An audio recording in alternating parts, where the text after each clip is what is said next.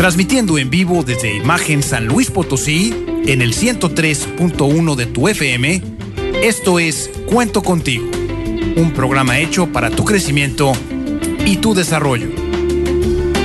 Entrevistas, comentarios y consejos de expertos invitados que ofrecen puntos de vista claros, sencillos y enfocados a tu bienestar. Te invitamos a que a partir de este momento te comuniques con nosotros, nos des tu punto de vista y si lo prefieres, platiques con nosotros al aire.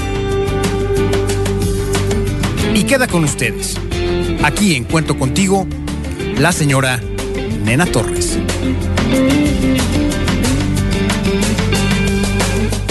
Muy buenos días amigos, yo soy la señora Nena Torres y estamos en tu programa Cuento contigo.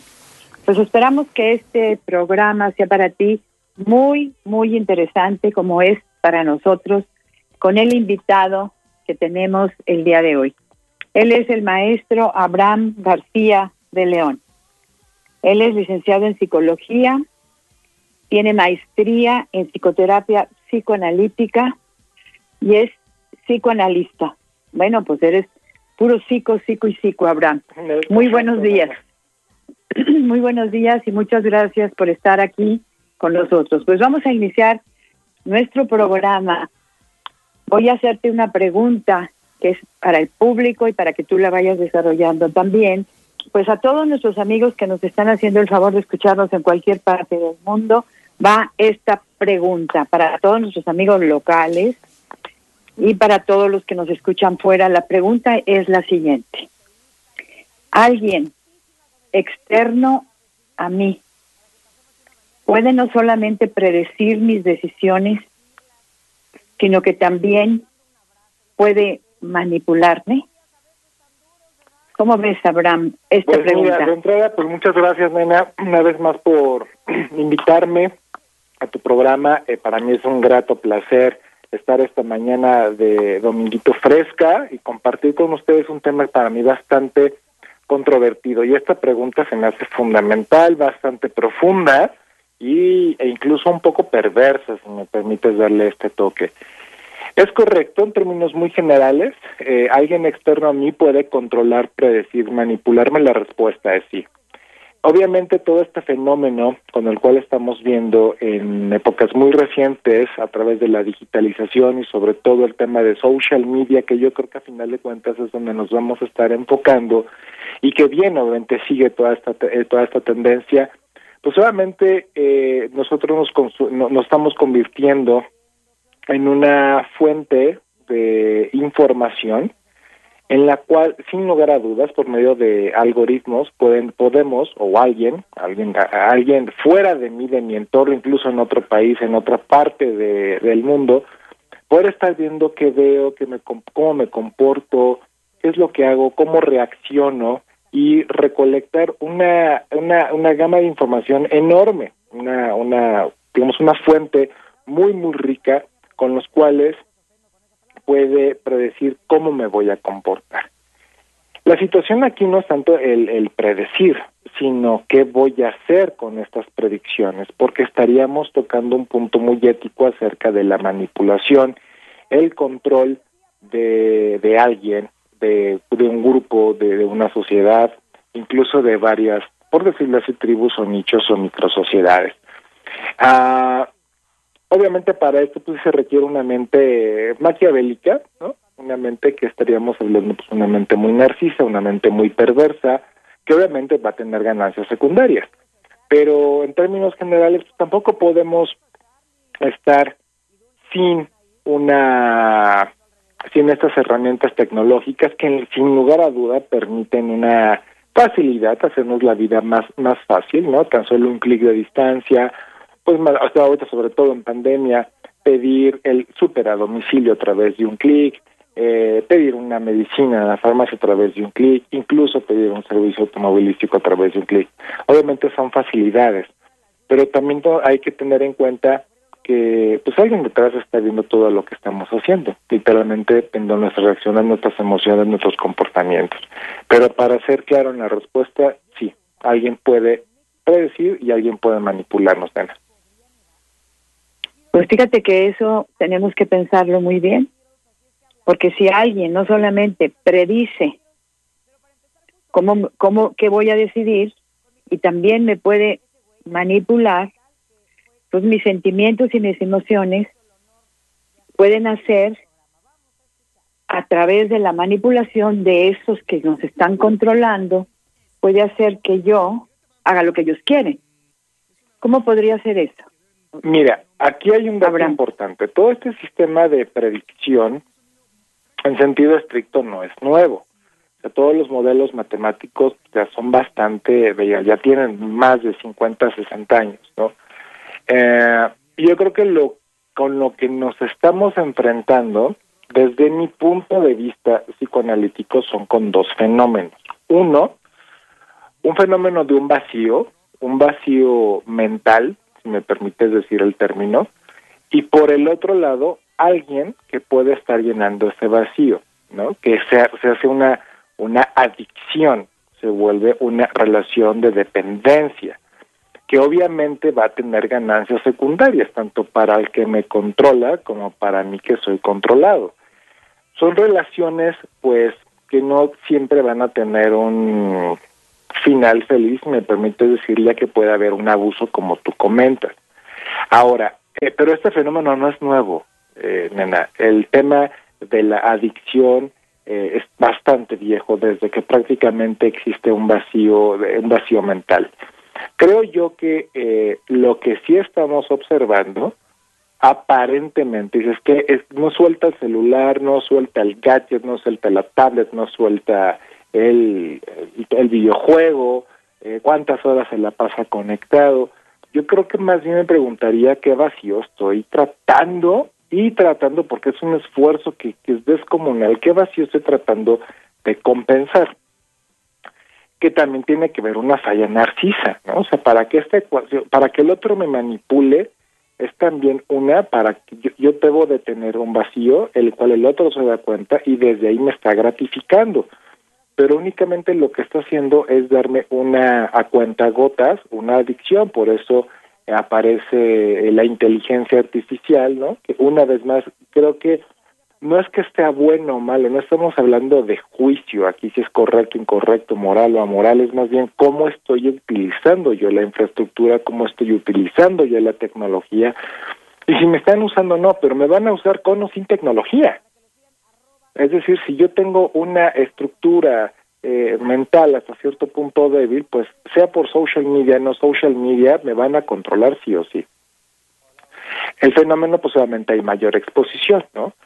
pero creo que eh, yo invitaría realmente a hacer una auto cuestionarnos realmente decir por qué estoy qué me está dando este tema de red social eh, cuántas horas estoy pasando en una o en varias redes sociales y qué nivel de dependencia tengo del, del teléfono celular o de la tableta qué tanta qué tan conectado estoy con un mundo virtual qué, tan desconectado estoy con la vida real. Si la vida real es tan dura como para que me escinda y trate de evadirla, pues entonces estoy teniendo un conflicto. ¿Sí me explico? A ver, Abraham, esto que nos estás diciendo es muy interesante, pero a mí me gustaría saber, no estamos hablando de una debilidad de personalidad, sino que estamos hablando de una necesidad de, de narcisismo, de una adulación constante. Correcto. Eso es este necesario para el para para el ser humano y, y fíjate que Harari dijo, me gustó muchísimo una frase que dice él que no hay que subestimar la estupidez humana. Es es decir, no te están seduciendo y tú a través de, de esa necesidad de ser seducido y de, decirte que eres hermoso, que, que vales mucho, que, que te voy a dar muchos clics, la manita y etcétera, nos dejamos seducir y le entregamos a, a los que nos manejan y nos manipulan todo, toda nuestra forma de ver, de pensar, de sentir, para que eso después se pueda utilizar en contra nuestra. ¿Cómo ves esto que yo te estoy diciendo? Mira, eh, tocas, tocas varios temas al mismo tiempo, al mismo punto, porque por una parte son deseos, por otra parte son necesidades, por otra parte son heridas narcisas. Eh, la ecuación se hace más compleja, ¿no? Tenemos que irla como poniendo por nombre y apellido. En términos muy generales, estamos muy acostumbrados a que aparentemente me van a dar algo que necesito, ¿no? Una satisfacción de una necesidad y la pirámide de Maslow, etc. Sí, es muy funcional verlo desde esa perspectiva, pero eh, estamos abordando otro tema que son los deseos. Creo que ya anteriormente lo había platicado en el programa anterior al respecto. Recordemos que un deseo realmente puede estar por arriba de una necesidad. El problema no es la necesidad, el problema es el deseo. Es decir, y lo hemos pasado absolutamente todos, ¿no? Porque en teoría están las necesidades fisiológicas. Yo puedo ir a una cadena de cines y ver ahora que estuvieron las películas que cada vez son más largas, ¿no? La última película, una película muy famosa de superhéroes, que básicamente estuvo más allá de tres horas. Entonces, imagínate, también tenemos una cultura de voracidad, de excesos. Entonces tú llegas a, al cine, eh, compras tu combo, que además son combos muy descomunales, ¿no? O sea, no estás buscando una satisfacción, sino está despertando una voracidad, porque prácticamente en sentido estricto, pues yo podía comprar algo pequeño, pero no por dos pesos más me dan algo grande, pues al final de cuentas hay marketing detrás de esto. Entonces yo me consumo todo eh, el combo, ¿no? Que prácticamente al primera 10, 15 minutos de, de avances, más otros 10 minutos de película, pues ya me terminé todo. ¿A qué voy con esto? Que se puede empezar a, despertar, obviamente, una necesidad fisiológica de querer ir al sanitario, pero mi deseo de no perderme, mi deseo voraz de no perderme lo que está sucediendo, lo que está pasando, con lo que estoy enganchado, desde un pensamiento mágico, obviamente, porque no es real, lo que yo estoy observando en la pantalla no es real, es únicamente un pensamiento mágico, ese deseo voraz está por arriba de mis necesidades fisiológicas. Y aquí empieza un poco la perversión. Si realmente yo conozco los deseos de los otros, es muy probable, y si además tengo un rasgo macabélico perverso, muy probable que pueda controlar no las necesidades, sino los deseos. Y los deseos se pueden estar moviendo en anhelos, aspiraciones o inspiraciones. ¿A qué voy con esto? Eh, y retomando tu pregunta, en el tema del hedonismo, en el tema narcisista, creo que también hay que desmitificar el narcisismo, porque de repente pensamos narcisismo maligno y perverso y no es así. El narcisismo en sentido estricto es necesario, hay narcisismo benigno, porque obviamente tiene que haber un proceso de narcisización para que uno de sus herederos de la narcisización sea el autoconcepto, autovaloración, seguridad y confianza. Prácticamente fui visto, fui amado, fui deseado, fui cuidado, ¿no?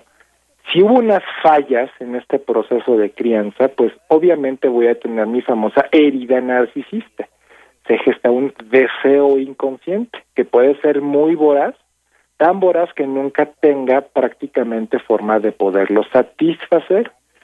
Entonces, una vez que yo encuentro estas fallas a través de los comportamientos justo de todo lo que hago en una red social, pues a final de cuentas estoy otorgando una forma para que me puedan controlar. Desde ahí, sí pueden controlar mis emociones. Ojo con las emociones, las emociones mienten, a diferencia del afecto. Y si quieres, ahorita platicamos un poco más al respecto, ¿no? Porque sí estamos muy acostumbrados a hablar de emociones, pero a mí me gusta más hablar de temas de afectos, porque el afecto, desde el neuropsicoanálisis, realmente es un instinto, es decir, es algo que ya tenemos nosotros completamente precableado, por decirlo así a nivel simbólico, pero que no solamente nosotros, sino todos los animales, ¿no? O sea, nosotros sentimos igual que el caballo, que el perro, que la rata, que el gato, porque tenemos los mismos instintos. En un instinto, un afecto no le puedes mentir, pero a la emoción sí. A ver, Abraham, explícanos la diferencia entre una y otra, porque eso está muy interesante. A un afecto, perdón, a un afecto no le puedes mentir, pero a una emoción en sentido estricto desde el neuropsicoanálisis, que esto es muy reciente, estamos hablando prácticamente que todavía la uh, todo este bagaje nuevo teórico, que incluso todavía no está traducido al español, eh, estamos viendo nuevos avances a través de la ciencia, que eso es una belleza, porque anteriormente se pensaba, ejemplo, que el psicoanálisis ya, ya no iba a estar vigente, y al contrario, yo creo que está recobrando más energía justo porque ya nos estamos haciendo una muy buena alianza con la parte de neuro, ¿no? Entonces, por eso esta nueva modalidad de neuropsicoanálisis, en la cual estamos comprobando científicamente que todo este tema de eh, afectos son instintos. ¿Por qué instintos? Porque está pertenece propiamente a la especie, a la especie de animal, a la especie de perro, a la especie de gato, a la especie de humano. Eh, estos instintos están precableados, es decir, es como desde, desde nuestro proceso de desarrollo embrionario, desde ahí se empiezan a gestar las conexiones de los afectos. Y estamos hablando prácticamente de siete afectos. Estos afectos, a diferencia de las emociones, los afectos realmente no hay forma de que no puedas sentir. Digamos que solamente no puedes sentir si tienes algún fallo en la corteza cerebral, específicamente en el tallo, o que realmente estemos en un proceso, por decirlo así, de coma. Me estoy viendo a los extremos. Pero mientras tengamos vida, pues prácticamente podemos estar sintiendo. ¿Por qué? Porque realmente tenemos afectos, tenemos instintos y están. Estos afectos, eh, siempre el cuerpo nunca te va a mentir. Tú sientes o placer o displacer, a muy grandes rasgos sin entrar tanto detalle. Te es placentero o te es displacentero lo que estás sintiendo. Y eso lo sientes literalmente con el cuerpo. ¿En qué parte? Pues en cada órgano. ¿Cuál es la diferencia con una emoción? Una emoción ya pasa, digamos, como por un proceso eh, de elaboración mental, en la cual ya tiene un representante, un significado, una cadena de significantes, y hago ciertos vínculos. Es decir, pude haber yo tenido o experimentado un momento completamente displacentero, que me lo dio mi cuerpo, lo sentí con mi cuerpo, pero debido a condiciones exteriores, familiares, sociales, culturales, políticos, religiosas, entre otras, va a tener una emoción aparentemente de disfraz positivo, ¿no? Es como realmente estar eh, mintiéndome la emoción. ¿Cómo estás? Estoy muy contento. Ajá, ¿realmente estás contento? ¿Eso siente tu cuerpo? ¿Sientes placer? ¿O me estás diciendo que estás contento únicamente por gratificarme a mí o gratificar a la sociedad? Que ahí estamos hablando de los vacíos. Las emociones a muy grandes rasgos, obviamente, como ya es un proceso mental, pues puede tener varias alteraciones. Alteraciones que estamos viendo también desde la parte comercial, ¿no? Porque a final de cuentas es una parte de marketing. Marketing lo que hace es tratar de, en teoría, mover necesidades o crearlas. Yo creo que si nos movemos por deseos y afectos, todavía podemos hacer eh, mayores impactos. Pero obviamente estamos hablando también ya de ética. Espero haber respondido pues, la pregunta nos vamos a ir al, tema que nos tiene el día de hoy. Todo esto de lo que nos has platicado, ¿cómo puede ver, verse influido en nuestra en nuestra vida cotidiana, en el en el día a día, el control que tienen ciertas organizaciones de nuestros datos? ¿Cómo pueden ellos, a través de lo que tú nos estás diciendo, dándole nosotros nuestros datos con tanto gusto y con tanta emoción, de qué manera nos están controlando. Ok, mira, el tema del dato es, también hay que, hay, que, ¿qué entendemos por dato, no? Porque no necesariamente nosotros cuando pensamos, es que no le estoy dando mis datos, bueno, pues igual no le estás dando tu nombre, ¿no? igual no le estás dando eh, tu número de tarjeta de crédito, en teoría, porque pues al final de cuentas todo lo que tú tecleas en el ordenador, en la laptop, en la computadora, en la tableta, en donde sea que tú ingreses literalmente una captura, aunque estés falseando el famoso nickname, no es que no, no voy a poner mi nombre, ajá, pero todo tu todo tu comportamiento está. Recordemos que el teléfono celular pues realmente es un es un radio, ¿no? En sentido más estricto pues es un dispositivo móvil que puede tener geolocalización y saben perfectamente en dónde estoy, a qué hora se hace un, un mapeo, ¿no? De seguimiento, hay todo un tracking de toda la, la, la persona prácticamente.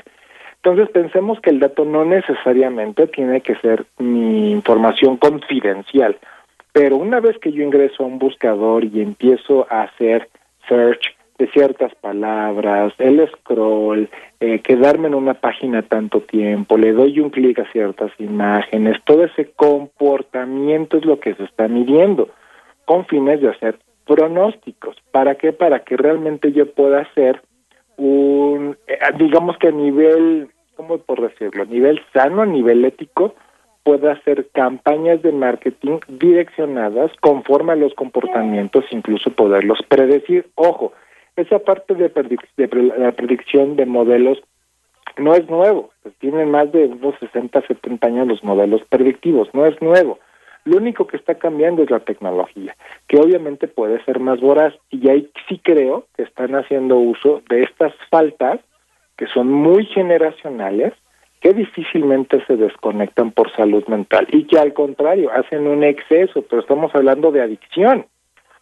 Entonces, eh, lo importante sería dos situaciones. Una, eh, no entra en una beta paranoica, ¿no? normal, podría entenderlo, porque aparte más COVID, pues está acelerando e incrementando la beta paranoica.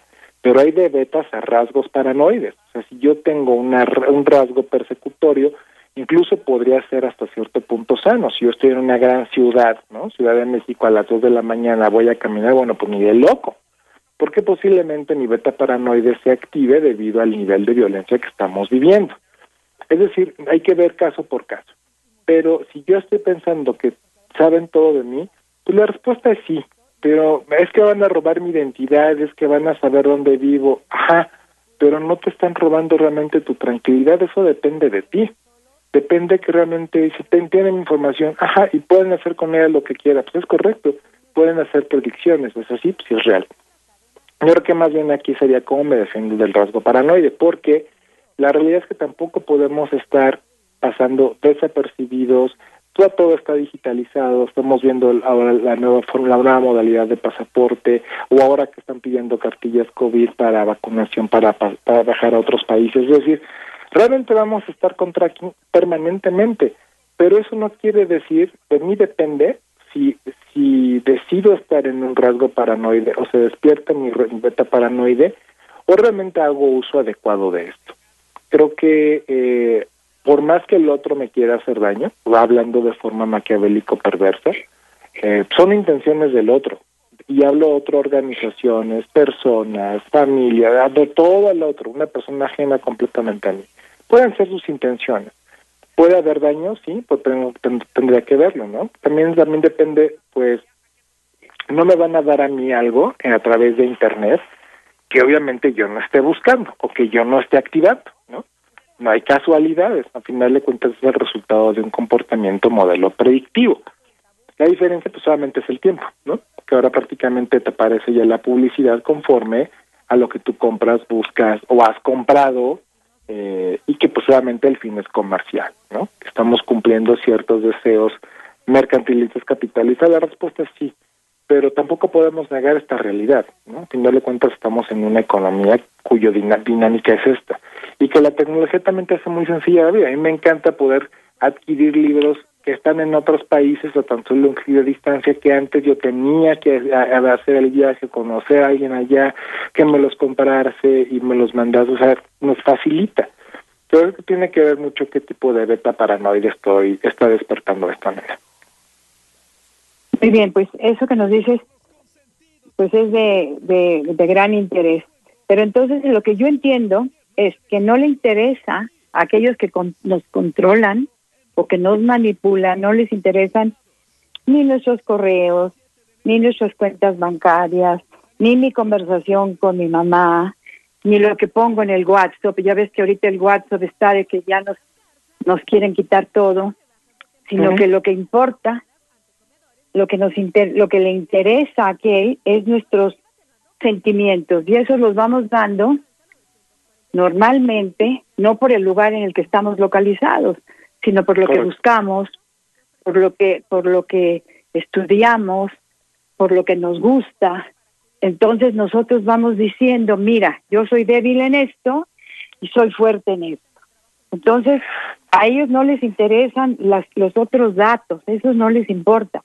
Les interesa, pues, mi miedo, o lo que dijimos ahorita, que el odio que yo puedo sentir hasta hacia ciertos grupos, hacia ciertas cosas, el, mi propia vanidad, y por ahí voy a ser seducido.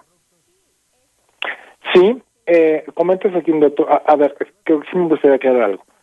Eh, a una mente, per, eh, eh, el problema no es la red, el problema no es no son las redes sociales o la internet. Eh, yo creo que, y puede ser un tema muy controvertido, yo creo que el problema no son los objetos, sino el uso de los objetos.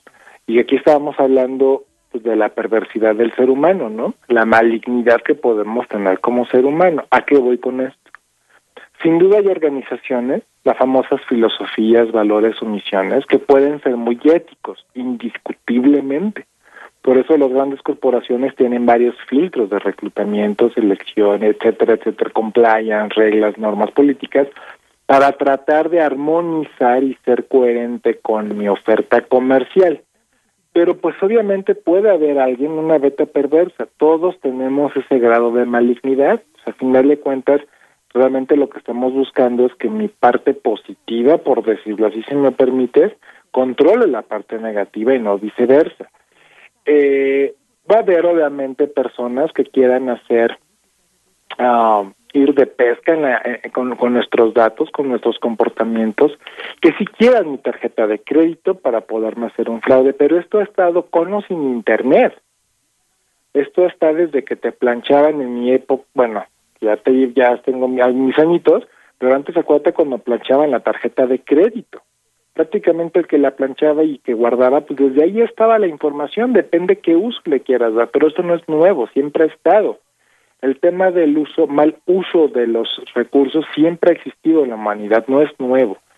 Entonces, eh, esa es una. Y la otra, pues a final de cuentas yo soy un producto de cambio en términos comerciales. Pues para, para marketing soy un usuario, un cliente, un consumidor, depende, dependiendo de cada empresa le da un nombre.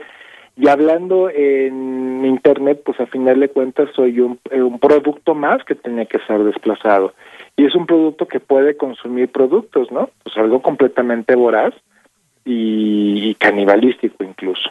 Entonces, el objetivo final es, el, en, a través de estos comportamientos, yo cómo puedo modificar tu afecto, ¿no? Porque pues obviamente si yo sé que el otro, de forma maquiavélica, el otro tiene una falta y yo sé que esa falta es un deseo que yo tengo, pues solamente desde ahí empieza esta colusión o este encuentro que no necesariamente es un encuentro sano. Va a satisfacer, sí, pero como satisface cualquier droga, por eso son relaciones adictivas. Eh, lo que yo sí invito más es, no, no importa tanto mi dato, sino que realmente esté teniendo una adicción a, o sea, el que yo dependa de que me den tantos likes, ah, caray, pues me está mostrando una barrera bastante débil en cuestión de narcisismo propio, es decir, amor propio. Estoy esperando que el otro me vea para yo eh, estar contento y satisfecho. ¿De verdad es tan profundo mi vacío que dependo de que el otro me dé un like? Creo que esos realmente son los, los, las cuestiones, nena porque en términos muy generales estaríamos hablando de un vacío y de un eh, desequilibrio y de un problema ya más profundo emocional. Pues sí, pero todo el mundo busca los likes. Hasta en espiritualidad, dame tu like y dame tu like y dame tu like y todo el mundo busca el like, o sea que todos estén, todos tenemos ese esa necesidad de reconocimiento. Todos tenemos, a final de cuentas recordemos que somos, no se nos olvide, somos mamíferos, ¿no? Evolucionados o no, ya es discusión de otro tema. Pero de que somos mamíferos igual que el gato y que el perro igual. Entonces somos a final de cuentas sociables. Si requerimos eh, apoyo, cobijo, respaldo, comunicación, colusiones, etcétera, por supuesto. Porque incluso el gran terror que yo puedo tener como ser humano, como cualquier mamífero, es el desamparo. El desamparo es prácticamente me abandonaste. Olvídate que me dejaste, me abandonó, no fui lo suficiente. Es el terror sin nombre, el desamparo. Pero estamos yéndonos al extremo. Voy a tener durante mi desarrollo una necesidad de ser visto, por supuesto, porque esta final de cuentas es un espejo, ¿no? Por eso lo que te choca, te checa, lo que odias del otro es algo que tú tienes. Eh, pero no significa que dependa de. O sea, si ya es adictivo y te necesito en mi vida porque sin ti no vivo, ya estamos hablando de un riesgo. Ahora, eh, requiero más likes. Bueno, si hablamos a nivel empresarial, corporativo, comercial, pues sí, porque a final de cuentas requiero ser promovido. Eh, hablando específicamente de la red social Facebook, lo que estoy buscando es que el algoritmo me cache o ser parte del algoritmo para que yo esté en primeras posiciones. Ya puede ser de manera orgánica o a través pagado, pero en fin, es otro tema más comercial. Pero si mi persecución individual, hablando no como empresa o como corporación, como negocio, sino como individuo, persona, estoy buscando que mi mejor foto, mi mejor selfie, y realmente estoy disfrutando, realmente estoy disfrutando el momento y en aquí en el ahora, porque tengo que estar con mi celular grabando eh, el show o el evento para que para que los demás vean que yo sí pude no para verlo entonces tengo un problema de memoria para poderlo recordar o sea qué está detrás de mi operación y lamentablemente veo que hay más desconexiones. Eso es real, la, desconexión en el aquí y en el ahora. Estoy tratando de conectarme con el allá y en el entonces. Entonces estoy teniendo una, una, falla de realidad, pero es una falla eh, desorganizante, desestructurante. Si dependo, mi felicidad depende del otro, de los likes del otro, sí estoy teniendo un conflicto, es un conflicto narciso. Me está dando mi herida narcisista. Obviamente todos tenemos nuestra herida narcisa, pero hay heridas a heridas. Puedo, puedo, tener un, un arañón de gato, pues una herida, pero puedo tener una abertura completa, que es otro tipo de herida. Las dos son heridas, pero hay profundidades, etcétera. Entonces, eh, yo os invito a, esta, a, esa reflexión, o sea, mis datos van a estar, ¿sí? Voy a obtener algo de ello, pues por supuesto, o sea, realmente a mí no me conflictúa que tengan eh, lo único que trato de proteger, pues a final de cuentas es eh, mi número mi número de tarjeta, ¿no?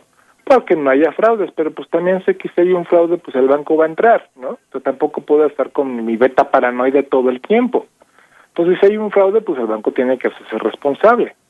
Ahora, es que no quiero que me ubiquen. Uy, pues está complicado, pues, porque tu celular es una antena, entonces te van a ubicar. Entonces, es como estoy manejando esta situación. Muy bien. Mira, nos vamos a tener que ir a un corte, Abraham, nos vamos a tener que ir a un corte, pero nos vamos a ir con una pregunta que a mí me interesa muchísimo, porque van dos veces que la, la mencionas en el, en el ratito de nuestra plática. ¿Qué es un algoritmo? Porque probablemente nuestros nuestros amigos o yo personalmente, pues a lo mejor no sé qué será eso, y sí me gustaría que nos que nos nos platicara. Nos vamos a un corte, amigos. Estamos en cuento contigo. Muy bien, pues entonces, Abraham, nos fuimos con la siguiente pregunta. ¿Qué es un algoritmo? Ok, pues mira, términos muy generales para no entrar tanto a detalle y poderlo entender. Un algoritmo de entrada es un, digamos que es una operación, es un conjunto de reglas, de normas previamente definidas, requiere una estructura, es decir, es alguien las diseña, alguien las crea, con el objetivo de poder dar una solución a una a un, problema, ¿no? Eh, eso es hablando a nivel de cómputo, es decir, es un procesamiento de información, son, son grandes cálculos, son ciertas variables que son consideradas para poder resolver un issue, un problema o una adversidad.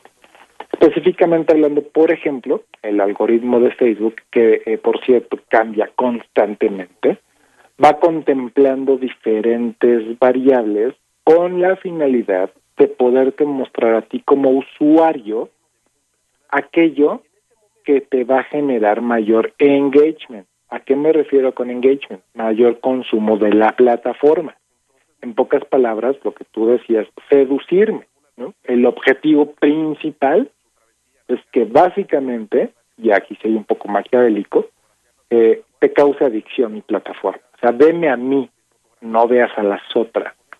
No veas otras redes sociales, veme a mí, yo tengo lo que a ti te falta, llamado vacío.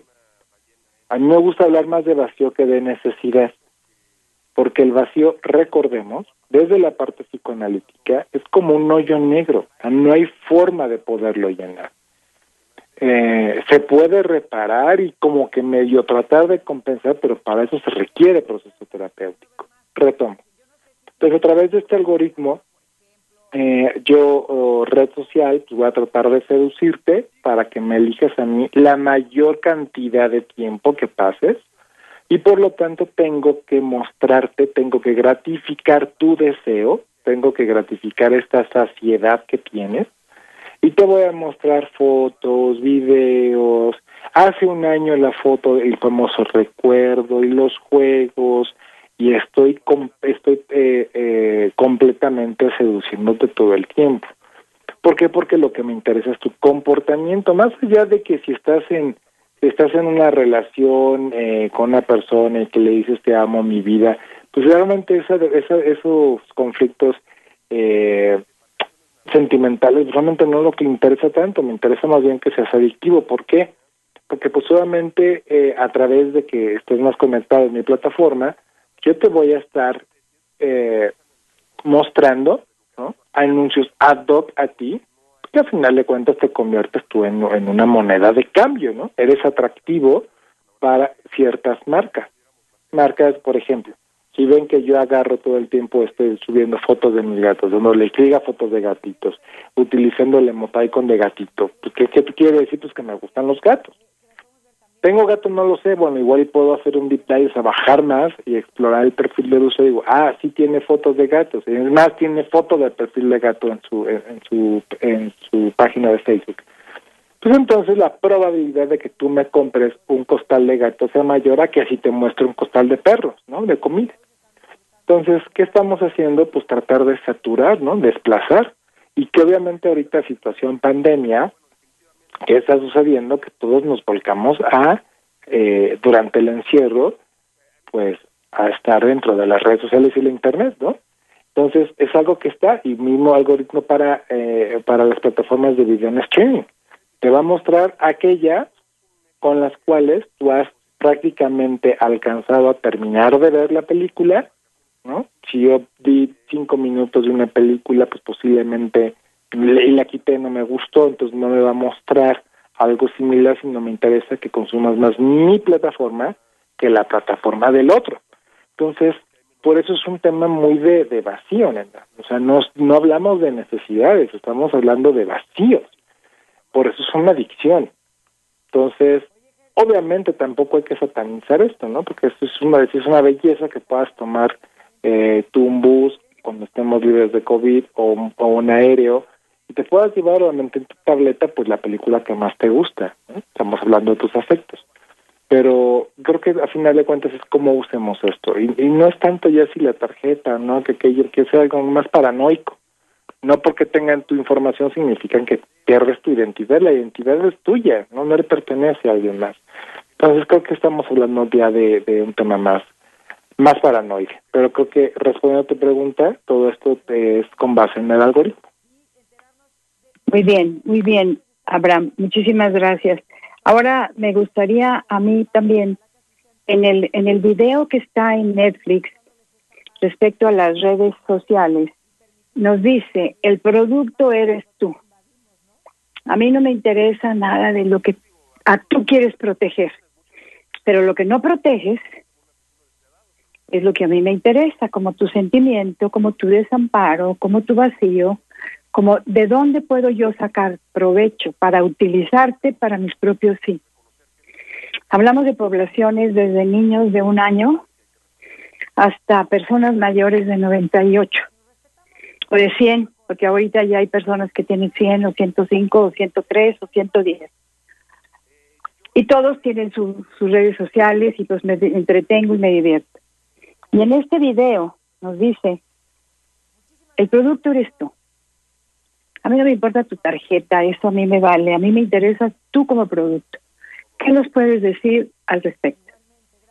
Mira, eh, me interesas como producto, obviamente, porque de entrada es una muestra bastante real, ¿no? Recordemos que antes en estadística pues, tenías que hacer ahí unos cálculos como para poder para poder saber si una muestra es significativa, no significativa, y tardábamos años en los modelos predictivos, en la recolección de datos, que había sesgo y doble ciego, etcétera. Era, una operación muy compleja. Hoy en día, pues prácticamente a través de un tablero con una computadora y con ciertas aplicaciones, yo desde la parte detrás, de, ahora sí que tras bambalines, puedo estar viendo específicamente cómo se están comportando los afectos, las emociones, los sentimientos, las reacciones, las conductas, eh, cómo se está manifestando un grupo, ¿no?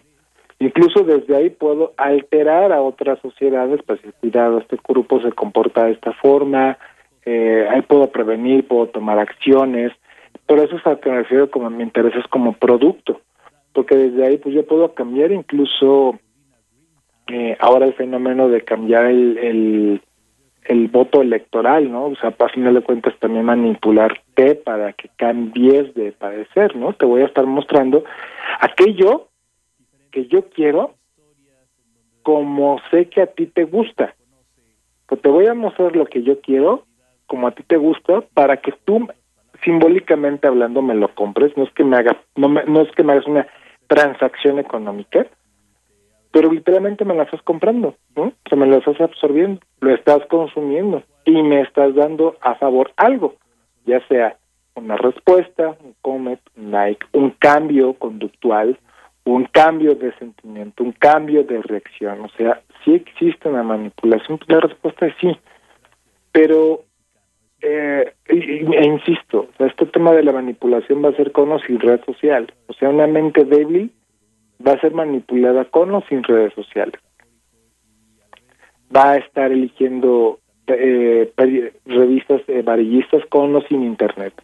Entonces, eh, producto, pues a final de cuentas lo somos, ¿no? Somos una, una, un número más dentro de las redes sociales, que también tienen su belleza, o sea, no hay que satanizar todo. Una vez más, o sea, creo que es un conflicto de que si yo entro en beta paranoide, pues es más bien, voy a analizar por qué tanta beta paranoide tengo, de que voy a dejar de ser yo y tener mis datos y van a saber de mí. Claro, pero ojo, eh, no con esto significa también que pierda yo por completo autonomía, ¿no? Que creo que esa es una, una, una línea de trabajo interesante, porque tampoco que el mensaje no es quitemos todas las redes sociales, porque también son útiles, ¿no? Te acercan, ¿no? Con una persona que no está en tu mismo país o no está en tu mismo estado y que es un amigo y que sepas cómo está, ¿no? Pues es, una, es un objeto de amor, es un objeto de deseo, hay un vínculo. Entonces, también acerca, pero creo que también aleja. Y algo real.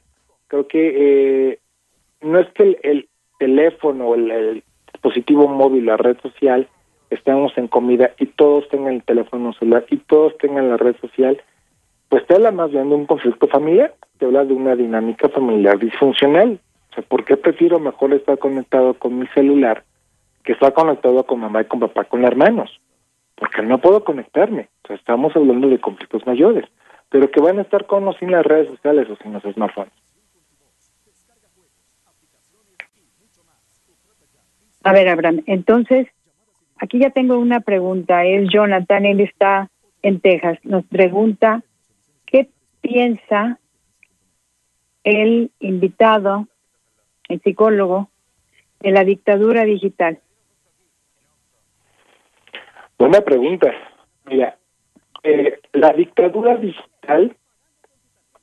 desde mi punto de vista, va a responder a un fenómeno de nueva cuenta de una mente perversa maquiavélica en Narcisa Maligna. ¿A qué me refiero?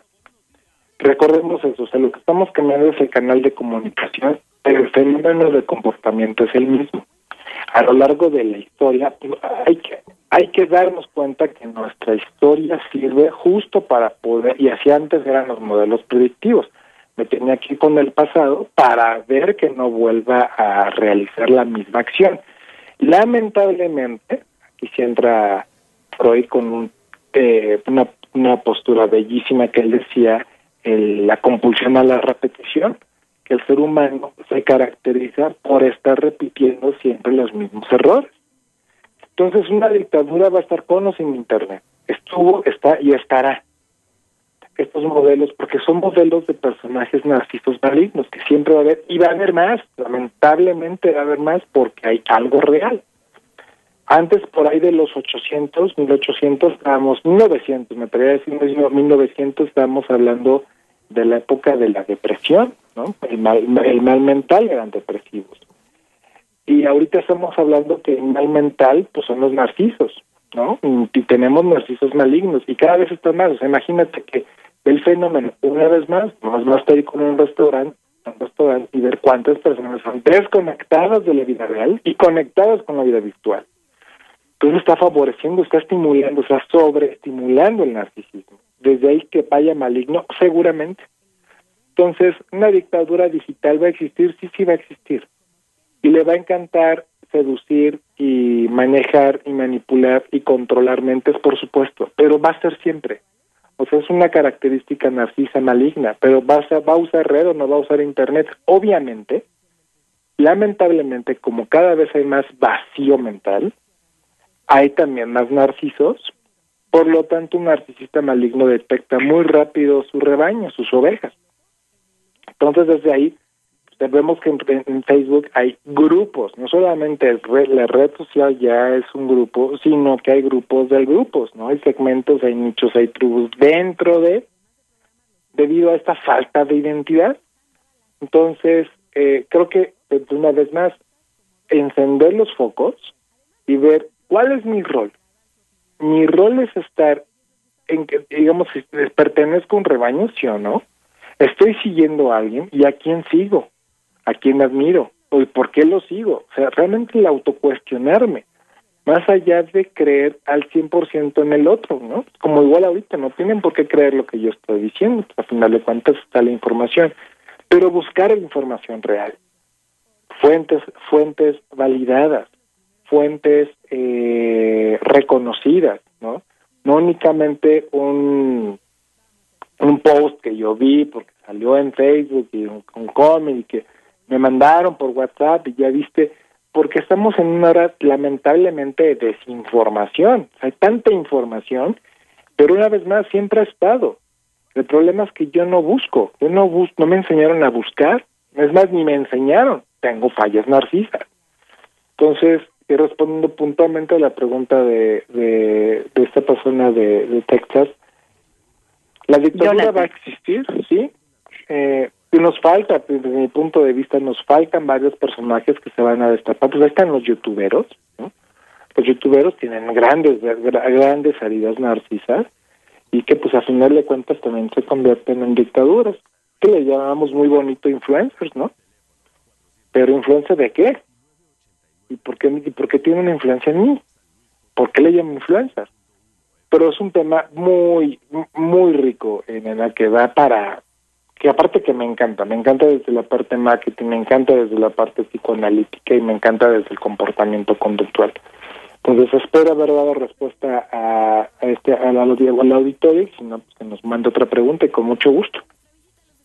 Ahora fíjate, tú hablas de que siempre ha existido, pero no es lo mismo tener cinco mil adeptos en un lugar, en una sociedad, en una empresa o en alguna cosa en la cual yo los puedo manipular, a tener millones claro. todo el planeta. O sea, o todo el planeta. La, el problema de esto es que están captando niños pequeños a los cuales se les está introduciendo desde su desesperanza ideas a través de las cuales yo los voy a poder manipular. Entonces, no no podemos pensar que estamos en, en 1925 o en la guerra mundial o lo que quieras y que eso influye al planeta Tierra con todos sus habitantes, sino que ahora esto es masivo. Entonces, a mí me gustaría que nos dijeras el peligro que puede tener la gente de ser manipulada y de utilizar sus sentimientos en su propia en su propio mal y que nos hables de la desesperanza, que es un factor básico para meternos a esto y ser presas de todo eso. A mí no me importa que mi niño tenga un año con tal que se calle, pues le doy el celular. Correcto, correcto. Entonces, el peligro en el que estamos de ser manipulados, de ser de ser utilizados en nuestro propio maleficio, con nuestro propio daño, y qué significa desde la desesperanza. Pues mira, aquí tocas varios temas, ¿no? Porque tocas desesperanza, tocas pérdida y de nueva cuenta el tema de vacío. ¿no? Eh, pero dices algo muy interesante, que es un fenómeno real. Ah, el niño chilla, ahí da la tableta. Ajá. Ah, lamentablemente lo que estamos viendo, pues es un fenómeno sociocultural. Uno de los principales instintos que estamos explorando y estamos estudiando desde neuropsicoanálisis es el play system o sistema de juego. El sistema de juego es una belleza, recordemos que un instinto lo tenemos todos los mamíferos y no nos salvamos de él. Tú ve a dos perros y dos gatos cómo juegan y juegan rudo. No es que se estén lastimando, juegan rudo y, y se muerden y se persiguen y saltan y brincan es juego rudo. No rudo me refiero de rudeza de violencia o de agresión, no, sino que entre los animales, pues entre ellos mismos juegan, ¿no? Se mueven la cola y la pata y se brincan y se cuestan, etcétera. Y el ser humano tenemos lo mismo. El ser humano tenemos que eh, eh, experimentar, explorar, activar el sistema de juego. El sistema de juego es una belleza porque me permite hacer colusiones sanas me permiten hacer equipo, destrezas sociales. Lamentablemente ahorita con COVID, pues por el encierro mismo, es difícil hacer actividades al aire libre, pero no significa que no las haga dentro de casa. Entonces posiblemente inventarnos una dinámica para movernos, hacer juego. ¿Qué pasa con esto? De que estamos siendo atrofias al niño, en vez de jugar, ay, no, como quita el tiempo, dar el iPad, dar el tele, es más, cómprale hasta la, la funda para que quiera el iPad, no le pase nada al iPad. Ajá, ¿dónde está el juego? ¿Dónde está la destreza? ¿Dónde está la frustración? ¿Dónde está el vínculo? ¿Cómo lo fomento? Al contrario, estoy haciendo un ser, estoy haciendo, en vez de un individuo, un sujeto porque se va a sujetar literalmente a algo adictivo, entiéndase vacío. Entonces, desde ahí el estar jugando con esperanza y desesperanza pues, es una frustración brutal, porque aquella persona que tuvo que darme buena crianza, prácticamente eh, sostenerme, eh, acurrucarme, apoyarme, enseñarme vida, enseñarme a vivir la vida, enseñarme a conectar con el aquí, con el ahora, eh, pues no está, hay atrofia. Entonces, ¿qué va a suceder? Que este modelo, pues solamente lo que voy a estar buscando es que el primero que me dé, voy a exagerar, un like, que me vea, me siento increíble, ¿no? Porque me están viendo algo, un deseo, que yo no se me cumplió, por eso deseo y vacío van muy de la mano. Que esos modelos predictivos si son usados adecuadamente, pueden ser un muy buen paliativo. No va a resolver el conflicto, paliativo, pero por lo contrario puedo crear manipulación, ¿no? Pues desde ahí se pueden entender fenómenos como tú lo comentas de miles de millones. Porque pues obviamente también generacionalmente, lamentablemente, las actividades de crianza cada vez están más atróficas. Cada vez más existe el espacio cada vez más existe eh, carencia afectiva, cada vez más hay distanciamiento en la familia, cada vez más hay menos manejo de frustración. Entonces, desde mi personal punto de vista, creo que a veces yo reto mucho y pienso, ¿de verdad estamos evolucionando estamos involucionando? Porque las carencias afectivas están cada vez más. No es, no es casualidad que ahorita estemos teniendo tantas crisis de salud mental, tantos divorcios. Dices, es que COVID, el encierro hizo que estuviéramos mal. No, señores, ustedes ya estaban mal. simplemente soportense ahora 24 horas, no es lo mismo. Entonces, ¿para qué hicieron colusión? ¿Sí me explico? O sea, toda esta, esta modalidad y todo este tema de COVID sin duda ha alterado todo. Obviamente son variables extremas que, que nadie de nosotros había vivido eh, en esas circunstancias. Entonces, eh, creo que el tema de la desesperanza es un tema también bastante álgido, nena, porque va a ser un vacío. La diferencia entre un miedo, un miedo es perder algo, ¿no? Pero perder algo que tuve. La desesperanza o el, el este tema del desamparo, de entrada no lo tuve. Entonces, imagínate perder algo que no tuve que quisiera tener. Entonces, es toda una paradoja, es todo un conflicto enorme, es un conflicto psíquico muy desestructurante, llamado, en, en pocas palabras, eh, puede ser tan desestructurante que podríamos estar hablando de una psicosis, ¿no? O de brotes psicóticos, que también es muy común verlos y cada vez es más. La frustración, una frustración mal manejada. Es que no me dio like, es que le dio like a fulanita de tal, subió una foto con fulano. ¿De verdad te está desestructurando eso? O sea, no es la red social, tú ya estabas desestructurado. Únicamente ese evento hizo que saliera el síntoma, pero ya estaba la desestructura.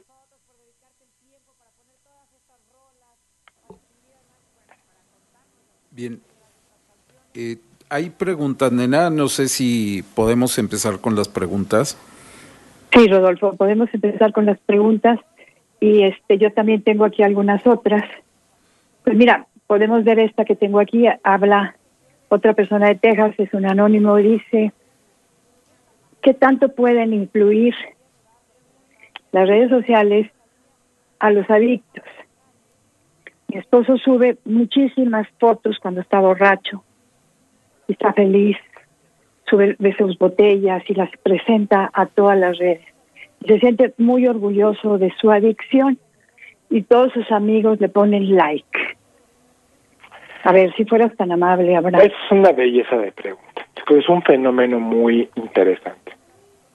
Recordemos, lo, en, esta, en, esta, en esta pregunta, lo que estamos viendo es un rasgo histeriónico, yo tengo que, yo voy a valer por dos cosas en esta ecuación, en este ejemplo. Uno, por aquello que muestro que tengo, que puedo tener, o sea, estoy demostrando que puedo.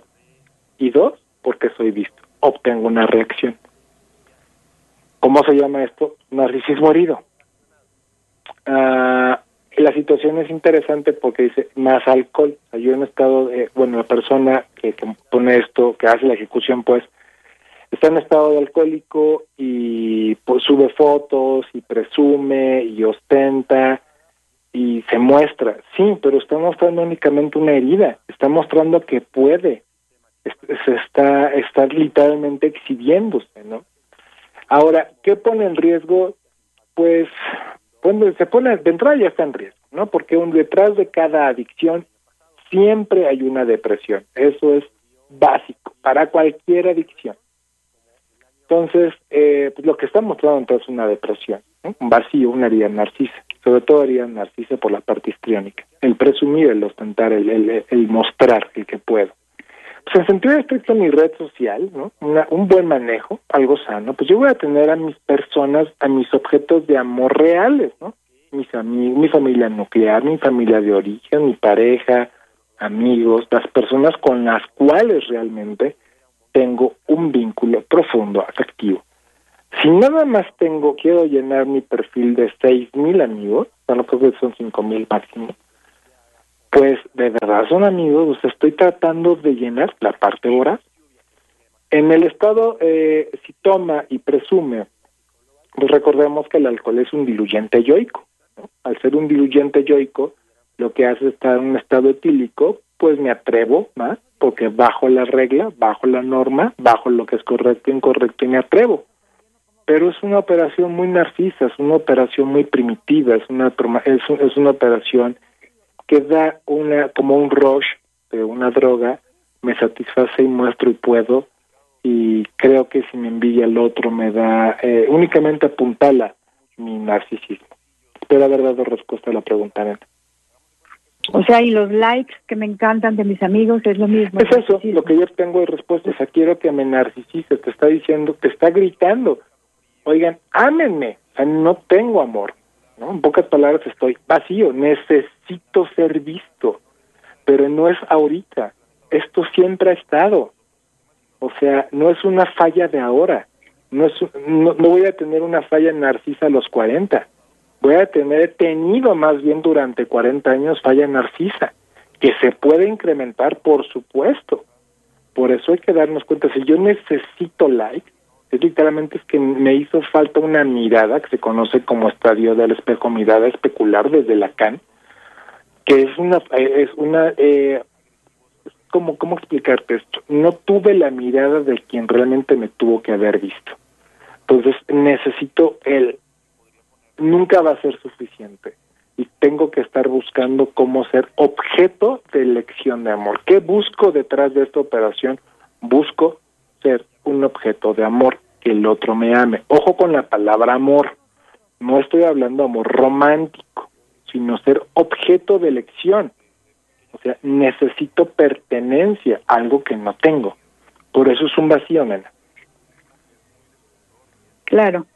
Fíjate, aquí José María, él también nos está hablando de Texas, dice, entonces es responsabilidad nuestra conocer nuestros miedos, nuestras debilidades y no permitir que se conviertan en una herramienta o una arma para que nos puedan manipular o seamos producto de algo o alguien que quiere hacerse daño, hacernos daño. Completamente de acuerdo. Eh, el miedo yo puedo manejarlo, yo puedo trabajarlo y puedo, digamos, eh, el objeto, no desestructurar. Si yo sé, ejemplo, si yo sé que alguien tiene, que es muy común, y yo lo veo muy común en pacientes en mi clínica privada, yo atiendo, por lo general, yo me enfoco más en adultos y en, en jóvenes, atiendo ciertos adolescentes, cuando, siempre y cuando vea yo que hay un trastorno profundo. Eh, es muy común, ¿no? Entre los jóvenes. Bueno, de hecho, de todas las edades ya no es ya, no es específico de un grupo etario. Pero el famoso te envió la foto del pack, ¿no? La foto desnudo. Entonces, si yo sé que alguien tiene de mí una foto o un video haciendo un acto de ese tipo, pues de entrada es porque yo quise, hay un deseo narciso, ¿no? Quizás eh, si no te lo daban era una la famosa prueba de amor, ¿no? La, la angustia de la angustia de pérdida del amor del objeto. Pero en pocas palabras, si yo tengo miedo de que tú saques esa foto, es porque me está desorganizando, me está desestructurando, siento que me pierdo. Tranquilo, si tú sabes muy bien que no que tienes estructura, que puedes controlar ese, ese, ese miedo, no va a pasar absolutamente nada. Pueden tener toda tu información. Es más, deja las llaves de tu casa. Está bien. Habla, hablas de seguridad y confianza. El manejo del miedo es fundamental, porque el miedo lo que activa es la beta paranoide. Y la paranoia es que desestructuro, me voy a perder, es una angustia brutal y es enorme, una angustia paranoica. Entonces sí se puede manejar, definitivamente, y es mi responsabilidad manejar mis miedos, mis temores, mis terrores. El susto es diferente porque el susto es algo que pasó de imprevisto que me desestructuré, me desorganizó ya que yo no lo esperaba. Es susto. Pero hablando de terror, miedo, fobias, eso es mi responsabilidad. Entonces, una vez más, puedes tener toda mi información, sí, pero realmente no te quedas con mi paz ni inquietud, esa es mía, ¿no? El principio de realidad. Tú construyes tu realidad, tú sabes realmente cómo, cómo la distribuyes. Pero creo que sin lugar a dudas esta pregunta es muy bella porque justo da eso. Quien tiene control de la realidad y de su organización y desorganización somos uno, nena, somos nosotros mismos. Muy bien, aquí tengo un comentario. Déjame aquí lo tengo en, el WhatsApp. Ahorita nos platicas del WhatsApp. Aquí nos dice Lupita, no importa sea, aplicado a la informática, es la receta que aplican las redes sociales con tus datos, que tú mismo proporcionas. Eso viene con mayúscula.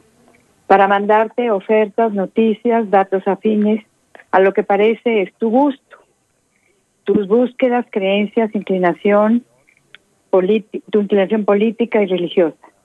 Esto polariza porque, entre otras cosas, evita que accedas a ideas diferentes y eres fácil presa de la manipulación. Y esto es lo que utilizan los, los malos, vamos a decir, los malos de las redes sociales, los que están controlando nuestros datos, para utilizarlos en contra tuya o en contra de tu país o en contra de tu gobernante o en contra de tus propias creencias, lo van a utilizar para después manipularte a ti. Bien, Lupita, este es un comentario de Lupita. ¿Qué dices al respecto? Mira, pues al final de cuentas es lo mismo. O sea, yo tengo aquí un cuchillo. ¿Me sirve para cortar o para matar? O sea, es el mismo instrumento, la misma herramienta, depende de los fines, ¿no? Eh, ahora, una vez más, si te van a manipular va a ser con o sin redes sociales. Es más, podrás estar, estar desconectado de la vida, es más, del desconectado realmente, poder irte hasta el Tíbet y estar en completo aislamiento. Pero si tu mente es débil, te vas a dejar manipular por cualquiera, no necesariamente. Obviamente somos más susceptibles una vez que estamos expuestos en redes sociales, por supuesto. Y de forma maquiavélica, un, un narciso maligno lo que va a buscar es autogratificación, no le va a importar, por eso se llama antisocial, porque va a estar buscando ir en contra de la ley, manipular, controlar, sobajar eh, y únicamente buscar su satisfacción no importando a los demás. Entonces desde ahí puede hacer miles de operaciones justo con la data. El problema una vez más la data, o sea, pues tienes toda la información, está bien, si quieres controlarme, pues está bien, pero posiblemente no lo logres. Eh, ¿Por qué? Porque al final de cuentas, ¿dónde está el libre albedrío? No nos enseñan a ser seres pensantes, no nos enseñan a cuestionar, a reflexionar, a investigar, a indagar. Nos enseñan a ser autómatas, eso es real. ¿no? O te doy la y de la educación primaria. Ahí está el libro, léelo, hazme un resumen. ¿Y dónde está el criterio? ¿Dónde me retas? Y tampoco nos dejan retar desde niños, ¿no? Hay son modelos muy primitivos de que no, me no me puedes cuestionar porque soy el adulto, no me cuestiones, no puedes cuestionar porque soy tu madre, soy tu padre, ¿por qué no? Creo que es un fenómeno muy complejo, nena, porque si habla de estructuras, habla de sociedades, micro sociedades, pero te habla de algo que siempre ha estado, perversión a través de un ser maligno, perverso, oscuro, narciso, y aquellos que usa el perverso narciso, ¿no? Los sujetos. Por eso es una relación de sujeto, porque el perverso sujeta a aquel que es manipulado y el manipulado obtiene algo de su narciso. Es una relación diárica, es una relación incluso a veces bastante simbiótica, ¿no? Que depende de él. Entonces, eh, de verdad creo que más la reflexión es, usemos redes sociales, sí, pero también estimulemos, eh, pongámosle un poquito más de esfuerzo a la masa gris. Cuestionemos, preguntamos, eh, podemos leer, investigar, es libertad de pensamiento, libertad de trío. O sea, por más que me digas y me aparezca todo el día, vota por fulano de tal o por fulana de tal, pues de mí depende, pero me tengo que informar, obviamente, con fuentes de información confiables. Esa sería mi respuesta. Pues sí, pero fíjate, por ejemplo, yo pienso, ese es un pensamiento, que todo lo que está sucediendo en Estados Unidos es una manipulación tremenda en las redes sociales. No sé qué opines tú. O sea, se manipula, conozco tus, tus debilidades, estoy utilizando el odio que te tienes a ti mismo para que lo proyectes a algo fuera de ti y yo te pueda usar.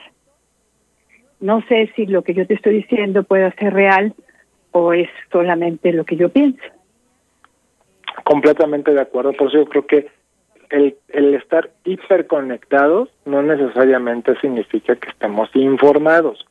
Creo que estamos, lamentablemente, no tenemos en la cultura, de verdad, no hay cultura de búsqueda. Dime, hoy en día, no vamos tan lejos, o sea, eh, es más fácil ver ¿Cuándo fue la última vez que se a una biblioteca? ¿Cuándo fue la última vez que se una librería? Estamos en internet y buscamos y, y, cazamos y tomamos lo primero que está.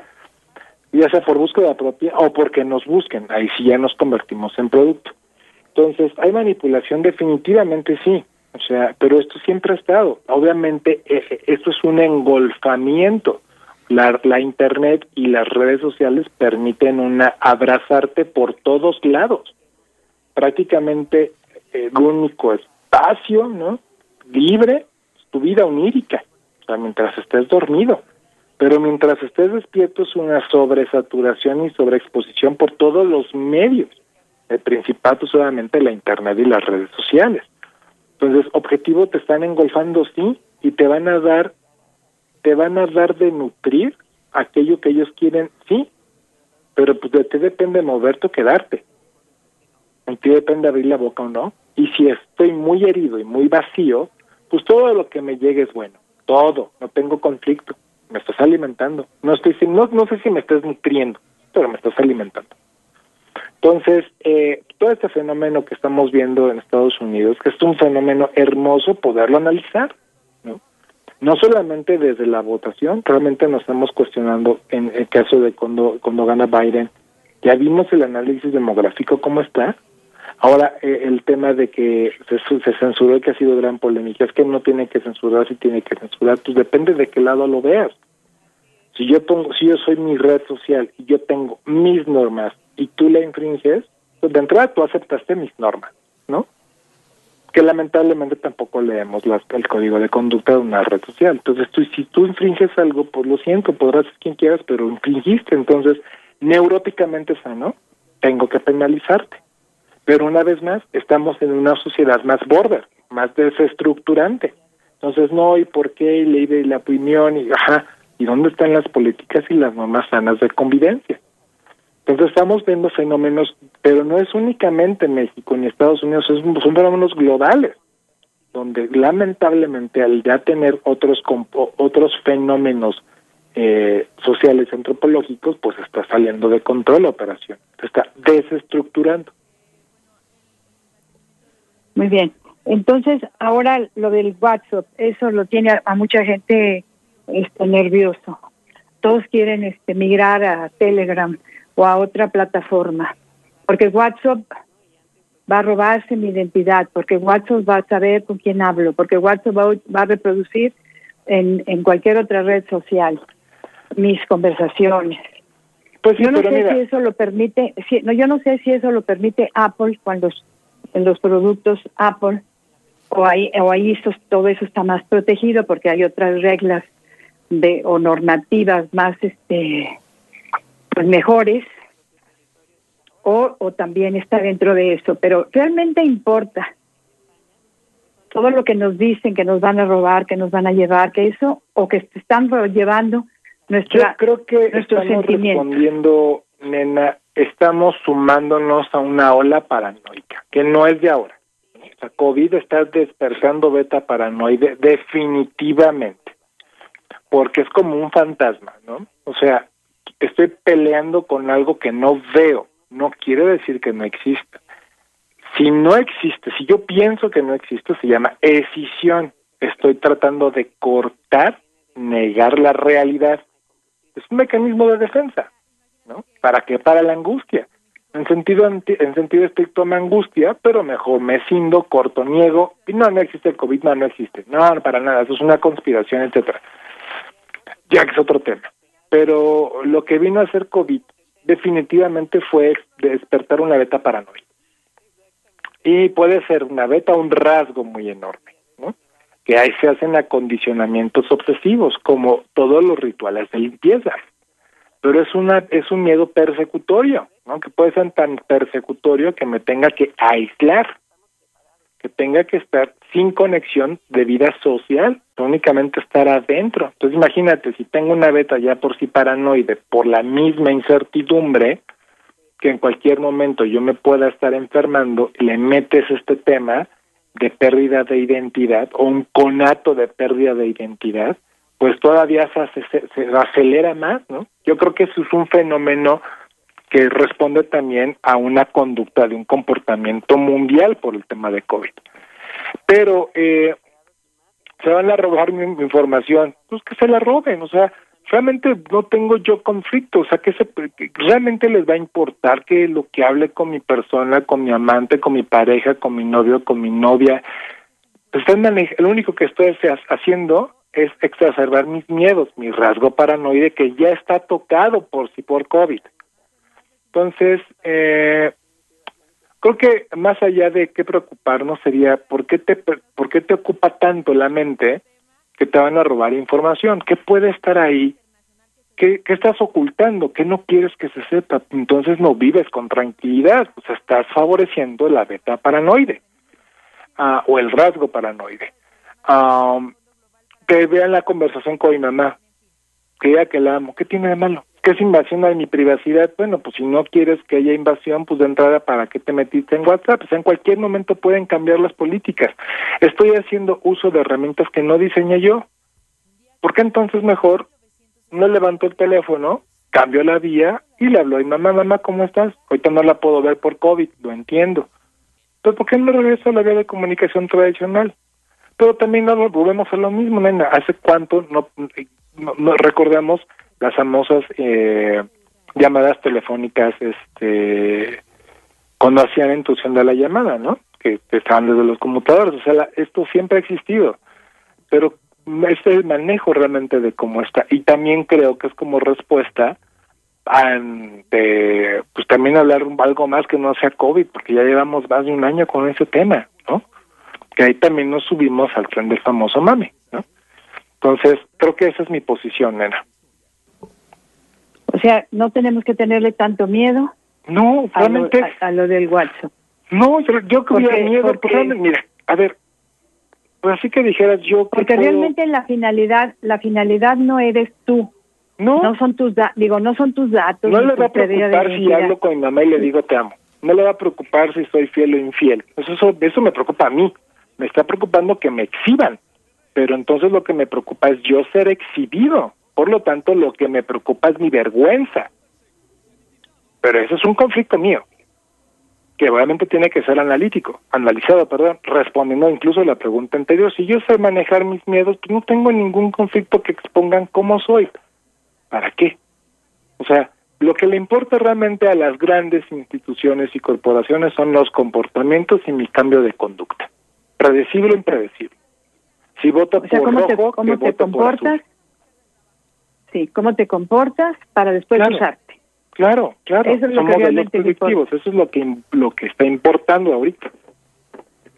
O sea, ¿qué le podemos decir a nuestros amigos que nos escuchan? O sea, no es tu, tu conversaciones ni tu robo de identidad, sino es que te puedan exhibir si tienes por ahí algo del que tienes miedo. claro, si tienes miedo, pues entonces trátalo. Pero lo que importa realmente es que te están usando a ti. Lo que importa es lo que tú manifiestas. Claro. Lo que tú estás lo que, lo que quieren es eso, quieren, quieren que seas una parte de la muestra significativa para modelos de predicción. Qué barbaridad. Y eso no lo vemos, eso se los damos con todo nuestro amor. Sí, porque de hecho es que voy a, voy a, no me voy a hablar, Abraham, voy a inventarme como a Rodolfo Pérez López, ¿no? Ajá, pero no me importa el nombre, me importa lo que haces es muy frío, ¿eh? A final de cuentas somos un número. En la ecuación de la red social somos un número. No somos Nena Abraham Rodolfo, somos un número. Somos un varón, somos una mujer, somos un estudiante, pertenecemos a un ciclo, a un grupo, a una secta, a algún, ahí son los famosos gustos, por algo el algoritmo de like, por, por algo el algoritmo de me importa, me encanta, me divierte. O sea, lo que están viendo son modelos de predicción, porque obviamente, a final de cuentas, recordemos que detrás de esto hay un número, ¿no? Hay intereses de por medio. Es una red social capitalista. O sea, cuando no hay costo, nada es gratis, nena, perdón, pero nada es gratis. Siempre hay una economía de por medio. Y no me refiero a transacción de dinero, sino que a final de cuentas hay ganancias. Entonces, si yo en Internet digo, no es que es gratis, pues realmente no es gratis. O sea, estoy dando mi comportamiento, quizás mis datos. Obviamente, si es un portal ruso para compra, eh, o es una, página de, de, baja credibilidad, pues muy probablemente ahí sí me clonan mi tarjeta. O sea, vaya, obviamente, pero una vez más respondo a esta pregunta, no nos enseñan a buscar. Y olvídate de buscar, a más allá de Internet, en Internet tampoco tenemos buena cultura de búsqueda. Entonces, eh, me parece una oferta y compro porque este este es un excelente collar para mi novia debido a que me dan esa eh, eh, me seducen en ese momento y me meto a un portal de otro país digo, ah, caray, de verdad, le voy a dar ahí sí mi tarjeta, ahí sí mi dirección, pues así estoy, de mí depende. Realmente, insisto, creo que es un tema de qué estoy dando y para qué lo estoy dando. Es un tema de cuidado también. Claro, entonces lo que importa es que no nos dejemos manipular por aquellos que están controlando nuestros sentimientos, claro, nuestras emociones, y los están controlando de una manera que después los pueden usar para cualquier cosa. Entonces, lo que no, lo que, lo que realmente no vemos es lo que es de importancia. Claro, Estamos de hecho, a otra plataforma porque qué miedo. Ahora, ¿no sabes tú si los, si la marca Apple permite que se metan a tus WhatsApp y a todo eso o Apple defiende a sus usuarios? Mira, yo creo que tendríamos una vez más incluso ver el leer completo el, agreement de, Apple, ¿no? Porque, pues en sentido estricto, tú descargas una aplicación, que en este caso la aplicación es WhatsApp, ¿no? Entonces lo que lo que se va a mandar no es por el dispositivo, sino por el aplicativo. Entonces, pues también aquí estamos hablando de de límites, porque pues a final de cuentas tú eres responsable de lo que descargas y eres responsable de lo que envías, ¿no? Si yo bajo una aplicación WhatsApp y desde ahí yo estoy enviando una, una foto íntima, información confidencial, un contrato, costos de una licitación, pues realmente lo que estoy haciendo también es violar un código de ética personal, ¿no? O sea, de verdad que es un tema de valores, pero de valores primarios. O sea, la red social no tiene valores para acabar pronto y puede modificarlos en cuanto quiera. No son entidades morales, quieren, uh, hacen códigos morales, ¿no? Códigos de conducta, visión, filosofía, etcétera. Pero en cualquier momento pueden cambiar esto, nena. O sea, no es no está escrito en piedra, ¿no? Entonces, en cualquier momento pueden darnos un revés y cambiar el algoritmo y cambiar las reglas y cambiar la política y cambiar cambiar todo. Esto no es no es permanente. Entonces también ahí sería una vez más o sea eh, si esto está tan cambiante de nada te asegura que Telegram y empieza la desinformación. Es que son rusos es que esto es que el otro. Bueno a ver para qué quiero yo para qué quiero un WhatsApp hola cómo estás ya llegué perfecto. Sin canal de comunicación pero no es mi estilo de vida. Si yo tengo mi estilo de vida en WhatsApp, señor, tenemos un problema grave de narcisismo. ¿Por qué estás haciendo tu estilo de vida a través de una red social? O sea, es tan grande el vacío para que tengas este grado de dependencia, además eh, subjetiva y además fría y además a distancia. O sea, hay un fenómeno complejo. Si yo nada más lo utilizo para, hola, buenas tardes, buenas noches, ya llegué, está perfecto. Mi vida es la que vivo fuera de la red, mi realidad, no mi realidad vida. Si me cindo tanto y la deposito en una red, es que estoy teniendo un conflicto de comportamiento conductual. Muy bien, pues vamos a seguir con las preguntas, Rodolfo, que tenemos ahora para Abraham. Sí, eh, Paulina nos pregunta cuál es la diferencia entre el deseo y manipulación. Ok, bueno, es una muy buena pregunta. Manipulación en sentido estricto es una característica, es una conducta cuyo objetivo tiene el que yo pueda controlarte con base en mis necesidades, deseos, aspiraciones, anhelos. Es decir, tomar tu información, tomar tus patrones a favor mío, que tú accedas a mis eh, a mis deseos, a mis perversiones. En pocas palabras, te vuelvas sumiso a mí que ahí estamos hablando algo más sadista masoquista. Entonces la parte de eh, conlleva obviamente a diferente, a diferencia a diferentes ganancias secundarias porque pues yo voy a hacer algo si que tú me sometes te voy a acceder a lo que tú quieras yo voy a acceder a lo que tú tú esperas de mí. Pero en pocas palabras accedes por completo a mí, tú me controlas. Y un deseo, podríamos estar hablando uh, de entrada es individual, es algo que me gustaría tener, algo que aspiro, algo que no está, como un tipo de, de, ilusión, un poco de fantasía, porque no está conectada y por eso la, por eso la persigo, por eso la busco. Es algo que me gustaría tener, adquirir o vivir en el aquí y en el ahora. Pero es un deseo, es muy aspiracional y tiene rasgos de futuro, no no deseos de pasado, porque ya estaríamos hablando de nostalgia y melancolía. Pero si yo deseo en este momento estar en la playa, es que quizás en este momento tenga un momento displacentero y que me gustaría estar en otro lugar. Entonces deseo estar en la playa con una cervecita, rico, marcito, calorcito, a gusto, es mi deseo. Entonces posiblemente para que yo acceda a ese deseo, hay dos opciones, lo haga por mis propias vías o lo haga por vías de otros.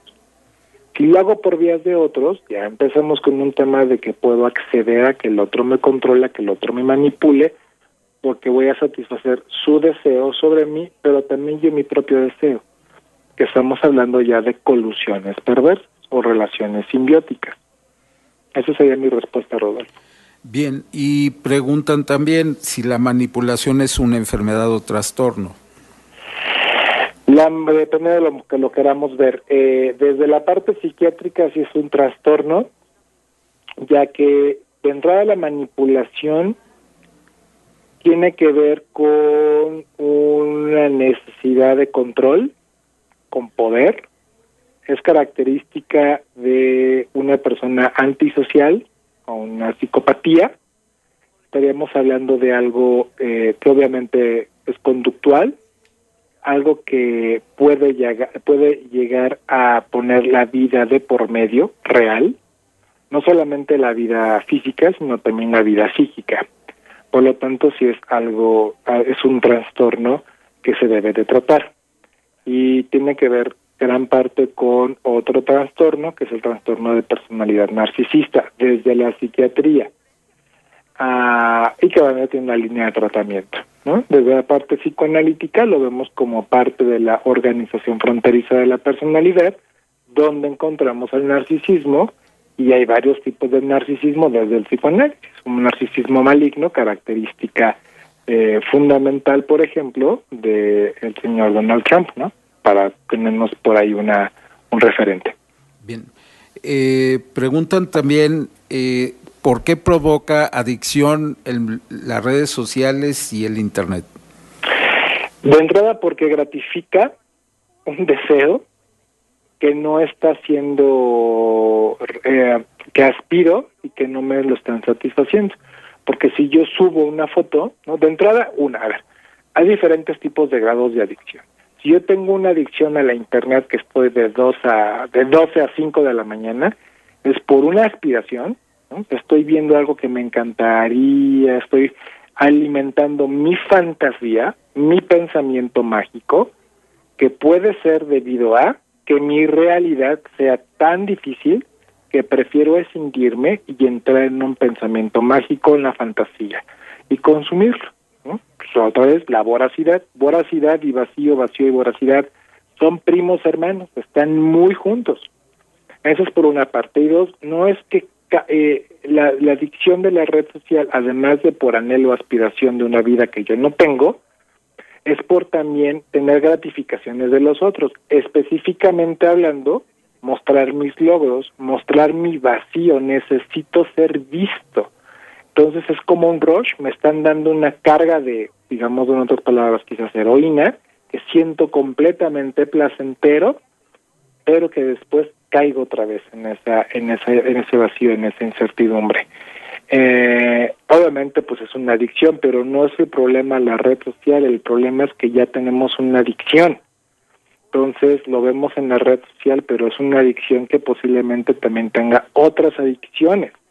De verdad qué tan molesta es mi vida qué tan desagradable es mi vida para que tenga que escindirme, cortarme, dividirme en otras palabras, evadir la realidad y meterme en una virtual. Eso es una pregunta de reflexión, Rodolfo. Ok. Eh, una persona nos dice, empecé a tener interacción con una persona en un sitio de citas por internet.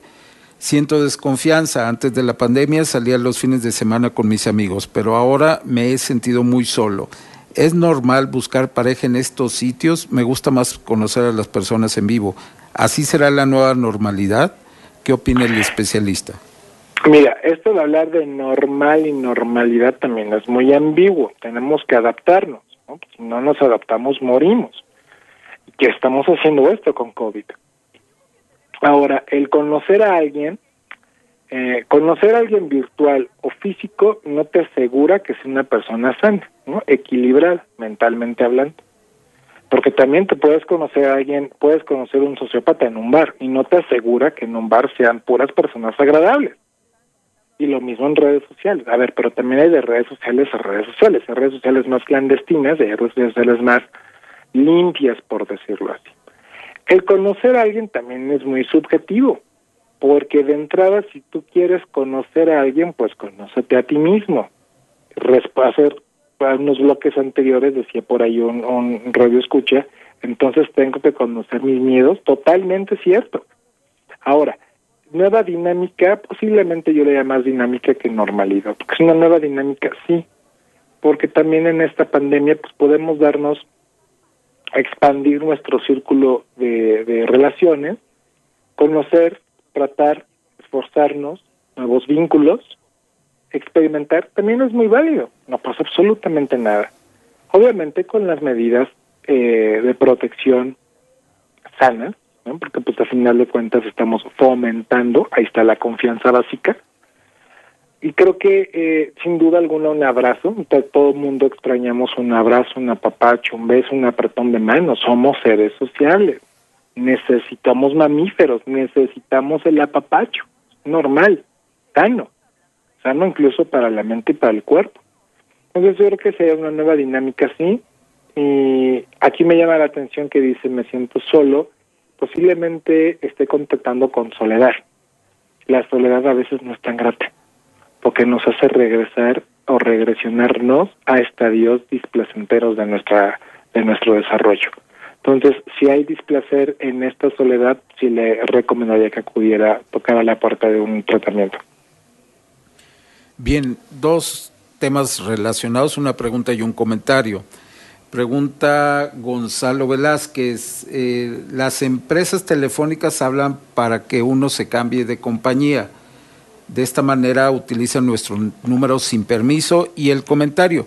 El gran dilema de las redes sociales es que quienes deben de controlar si los grandes corporativos o los gobiernos. No se nos olvide que al acceder o bajar una aplicación o red, las personas damos nuestro consentimiento para acceder a datos, contactos, imágenes, ubicación, etcétera.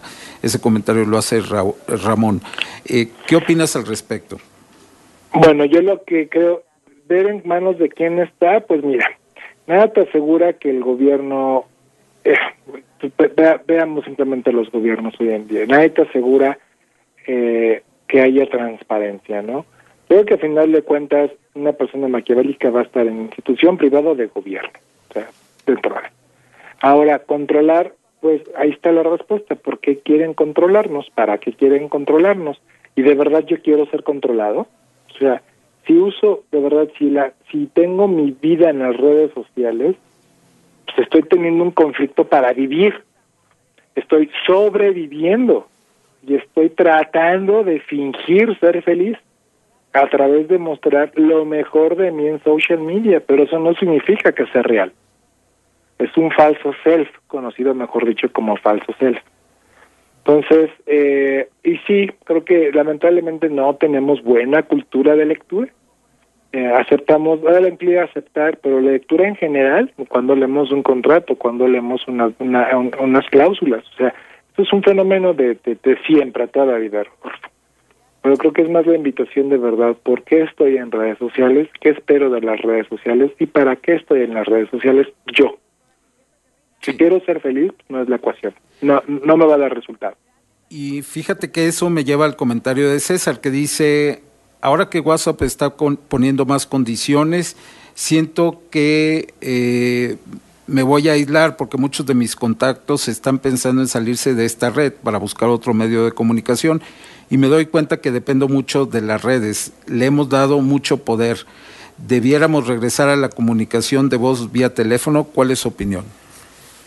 Yo creo que más allá, no es el problema no es el canal, el problema es el vínculo. El vínculo tiene tres características, calidad, profundidad y tiempo. Calidad, pues estar contigo 20 minutos, ¿no? Posiblemente, pero estar contigo, no estoy contigo 20 minutos, de los cuales 15 estoy en el celular. O sea, que te escucho, te veo, te devuelvo la mirada, te siento, tengo afecto contigo, nos retroalimentamos, estamos conectados. Es un vínculo. ¿Por qué canal? Pues de entrada, si yo voy a sentir que voy a perder a mis amigos por tener dejar de tener WhatsApp, ah, caray, neta son mis amigos, la realidad son mis amigos, no lo sé. Simplemente tenga igual y cambie ahora que regresemos a que podamos tener mejores semáforos amarillo por lo menos, posiblemente tener unas convivencias, ¿no? Pues igual organizarla por Zoom, virtual, cada 15 días, cada mes, o cada, dos meses la, cena entre amigos, tú traes esto, tú traes postre, o sea, es la convivencia, no tanto el canal, no, la frecuencia no significa igual a calidad, son tres elementos, tiempo, profundidad y calidad. Es lo que hace que realmente un vínculo pueda estar sostenido a lo largo del tiempo. Pero si pierdo WhatsApp y pierdo a mis amigos, pues creo que realmente no son amigos.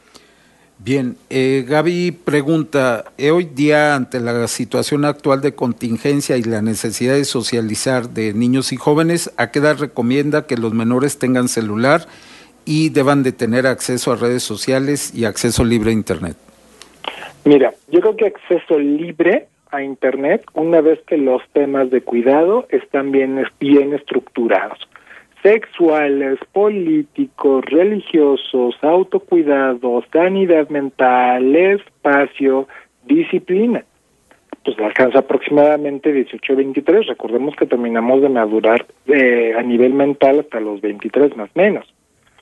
Ah, pero pues realmente existen todos estos vínculos desde la familia, una buena nutrición familiar, pues realmente podemos tener controles parentales para que no lleguen realmente buscando menores de edad la parte de redes de pedofilia.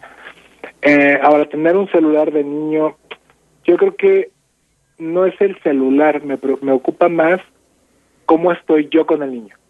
Porque yo le puedo dar otro objeto, ajá, pero el objeto no le va a dar cariño, ni le va a dar caricia, ni lo va a sostener, ni lo va a cuidar. No es el objeto, es como yo me relaciono con el niño, con la niña, con el niño. Eh, porque posiblemente pueda darle un celular, obviamente una destreza digital, que obviamente va a tenerla, pero con disciplina. Posiblemente tenga de dedique, voy a dar una idea al aire, de 5 a 6 me voy a conectar y de 5 a 6 vamos a usar tú y yo las redes sociales y después de 6 a 7 merendamos y nos vamos a acostar. O sea, que haya disciplina, un buen cuidado físico y mental. Bien, Abraham, tus datos, ¿dónde te pueden seguir eh, si estás impartiendo consulta vía virtual? Adelante. Claro que sí. De hecho, bueno, es correcto de consulta vía, vía virtual. Mi página de internet es www.garciadeleon.mx. En redes sociales, en Facebook e Instagram me encuentran como garciadeleon.mx y en Twitter como García de León MX, nada más. Muy bien, pues aquí tengo yo un comentario, Abraham. Rodolfo, con tu permiso, aquí tenemos un comentario en el que nos dice, Ana María dice, yo sí creo que, que la política está luchando por controlar los datos de todos nosotros. Y sí creo que esto esté, que, que esto esté en manos del gobierno, que se esté concentrando en manos de los gobiernos del mundo. Bueno, pero otra vez no es un tema nuevo, ¿no? O sea, ¿cuánto hemos hablado de euro? El tema del control siempre, siempre ha estado. Toda la humanidad no es nuevo. Estamos en un núcleo paranoide, normal. Estamos en una era de desestructura. Es real. No podemos obviar, no, no podemos decir esto, esto está sucediendo, pero sí sucede de siempre eh, sin duda alguna, una nueva, una nueva moneda ¿no? de intercambio, pues es tu comportamiento y los datos, pero no me refiero a datos sensibles, sino todo el resultado del análisis de tu conducta para modelos predictivos, obviamente, pero toda la parte maquiavélica ha estado a lo largo de la vida, no es un tema nuevo de verdad.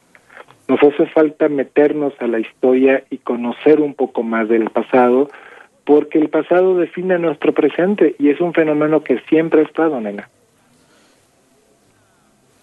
Pues sí, pero no tiene no tiene controlados a todo el planeta. sí, la situación es que ahora se busca un control universal, ¿no? Sí, pues imagínate, no es lo mismo que controles a tu empresita, aunque tengas cinco mil o diez mil personas que están ahí, o veinte mil o cincuenta mil, que a millones, que, que es todo el planeta. Sí, correcto. Y si los gobiernos están este, tratando de controlar tus datos para manipular y hacer lo que ellos quieran, pues nosotros tenemos que ser más listos. Sí, y cuidarnos, creo que el tema es cuidado. Cuidarnos, y, pero nuestro sentir, porque ellos, ellos es lo que se fijan, en tus debilidades. Si Correcto, nuestros afectos. nuestros afectos, ¿verdad? Eso es importante. Y tengo otra pregunta. ¿Qué opina el invitado de las monedas, hablando de monedas para comprar cosas que ya no son papel, que ya no es los billetes, que son, los que son digitales? Pues lo que justo que decía, o sea, va a haber nuevos modelos de intercambio, ¿no? a lo largo de la humanidad también la moneda ha cambiado. Desde el salario, la palabra sal, cacao en México, ha habido diferentes interpretaciones simbólicas del dinero la economía cambia. Y al sernos digital, pues tenemos que irnos a ese mundo. Son parte de las tendencias, sí, digo, todavía traemos efectivo, pero también es un modelo global. O sea, si ahí estamos hablando de un modelo de globalización. O sea, ¿crees tú que se puede acabar el dinero, moneda, papel? Y solamente Yo creo que la tendencia va para allá, sí. Nos falta todavía, pero sí, definitivamente creo que va para allá. Pues nos vamos, nos vamos, Abraham. Nos vamos porque ya llegaron las 12. Entonces agradecemos amigos que nos permitan entrar a su mente y a su corazón. Muchísimas gracias a Abraham por estar con nosotros. Muchísimas gracias a todos los que nos permiten llegar a sus hogares y los esperamos, Rodolfo. Muchas gracias. El próximo domingo.